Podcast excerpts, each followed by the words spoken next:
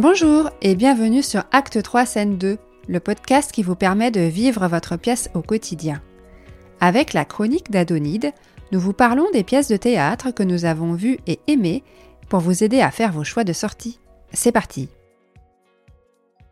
Bonjour Adonide Bonjour Isabelle Aujourd'hui tu vas nous parler d'une pièce qui s'appelle Virginia Christie, c'est bien ça? C'est bien ça. Alors, est-ce que tu peux nous en dire un peu plus? Alors, c'est une pièce qui a été écrite avec l'aide de Florian Azoulay, qui est un dramaturge et qui fait beaucoup de lectures, euh, par les acteurs-chercheurs de la troisième promotion de la Salle Blanche. C'est d'ailleurs à cet endroit-là que j'ai vu le spectacle. Alors, qu'est-ce que la Salle Blanche, s'il te plaît?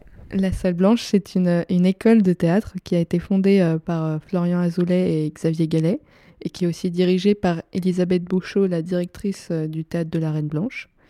Et donc, ils considèrent cette école comme un laboratoire de l'acteur-chercheur. Donc on peut explorer différentes euh, possibilités de, de, jeu et on peut euh, aussi créer une pièce.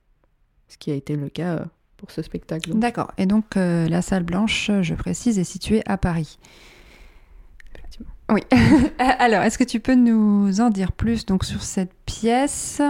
Comme le titre ne l'indique pas, c'est une... c'est une libre réécriture autour du crime de l'Orient Express d'Agatha Christie, Christie donc, et euh, des vagues de Virginia Woolf. Virginia, Christie. et alors, il euh, n'y a pas de décor dans ce spectacle, à part une moquette blanche, et donc tout est créé par du mime ou laissé euh, à l'imagination du spectateur. la pièce se déroule dans un train, puisqu'on est dans le crime de l'Orient Express, c'est logique. Et au, tout début, ça se passe sur le quai de la gare, et mais la plupart de l'intrigue en fait se passe euh, dans le train. Il y a un moment où ils euh, sortent du train et ils vont dans la neige, mais sinon euh, tout se passe principalement dans le train, dans deux wagons. Il y a donc un wagon où ce sont les cabines, il y a quatre cabines, une pour chaque voyageur. Samuel Schechter, Elena Volkova, Rudolf Volkov, Linda Park et le contrôleur Pierre-Michel Bouc qui travaille donc pour la compagnie ferroviaire, n'a pas de cabine. Et le deuxième wagon est un wagon restaurant. Et donc, il n'y a pas de décor, mais on comprend qu'il y a ces cabines et le wagon restaurant. Oui, parce que, euh, en fait, au début, il, présente les cabines. Enfin, quand il accueille les voyageurs, le, contrôleur dit euh, Voici votre cabine.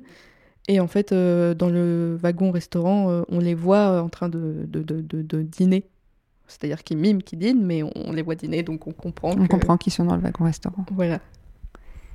Et donc, ce qui m'a particulièrement intéressé dans ce spectacle, c'est le travail du corps.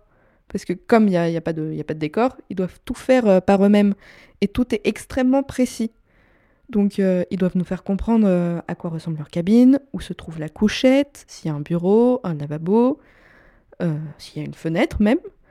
Ils doivent être aussi assis sur des chaises imaginaires. Donc, donc ils font la chaise.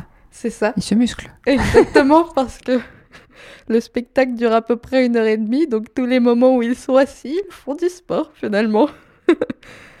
et euh, en plus de ça, ils doivent prendre en compte que le, train avance. Donc à un moment, le train s'arrête, mais sinon, euh, tout le début, ils, doivent euh, jouer que le train avance et donc avec leur corps bouger comme si le train... Comme quand on se lève pour aller au wagon-restaurant dans un TGV, on n'est pas toujours bien droit. Sauf qu'on est aidé par le mouvement du train. Exactement. Et là, il faut l'imaginer et le signifier au spectateur. C'est ça. Et en plus de tout ça, ils, font aussi pas mal de, rewind, donc de retour en arrière. Et donc, il faut qu'ils soient extrêmement précis sur leurs gestes pour pouvoir les faire à l'envers et, qu'on comprenne qu'ils sont en train de, faire un, retour en arrière. Donc, la pièce est assez chorégraphiée au final. Et pourtant, ils ont, on voit qu'ils ont de la liberté, qu'ils peuvent à peu près faire ce qu'ils veulent, dans la mesure où euh, ils se souviennent de leurs mouvements et de leur, même de, de où ils regardaient. Pour les, c'est important pour les rewind. Et chaque personnage a sa propre vie, donc on peut s'amuser à regarder euh, n'importe quel acteur qui sera concentré sur son action. C'est assez sympa, euh, par exemple, je sais que Pierre-Michel Bouc, c'est assez sympa de le regarder parce qu'il range des verres euh, il fait des trucs de, contrôleur ou de serveur. On en voit une qui est en train d'écrire euh, sur son bureau. Donc c'est vraiment, on peut vraiment suivre euh, la vie de chaque personnage. Quoi. Quand ils sont chacun dans leur cabine. Oui. On, ils continuent à, ils continuent à, bouger, à vivre. Et aussi, ce que j'ai adoré, c'est les différents bruitages. parce qu'évidemment, euh, il y a de la musique, mais euh, il y a des bruitages, par exemple, à un moment, ils écrivent sur une fenêtre, et donc il y a un bruitage comme s'ils écrivaient sur une fenêtre, ce qui est quand même particulièrement bien fait, alors que quand on y réfléchit, le son est, difficile à reproduire. Puis il y a même, euh, donc un moment, ils sortent dans la neige, quelqu'un fait les bruitages comme s'il marchait dans la neige, et donc ça permet aussi de vraiment rentrer dans l'histoire et de, de croire à ce qui se passe en fait. Et euh, alors, il y a un autre, je, je me permets encore une fois de rajouter un autre moment que j'ai adoré.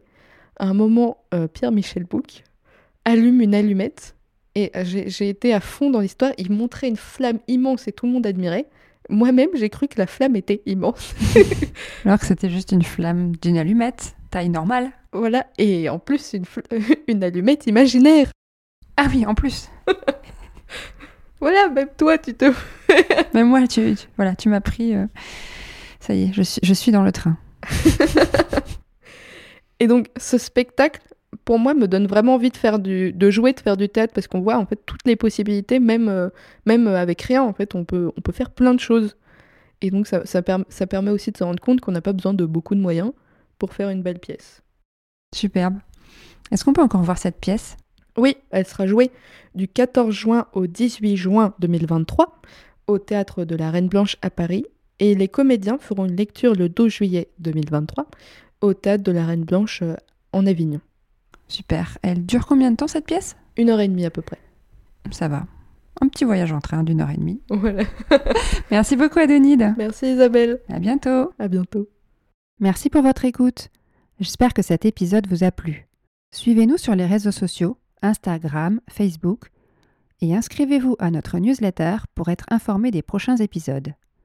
Vous pouvez aussi nous laisser des étoiles ou des commentaires sur les plateformes d'écoute ou nous envoyer des messages sur le site internet acte3scène2.com. À bientôt!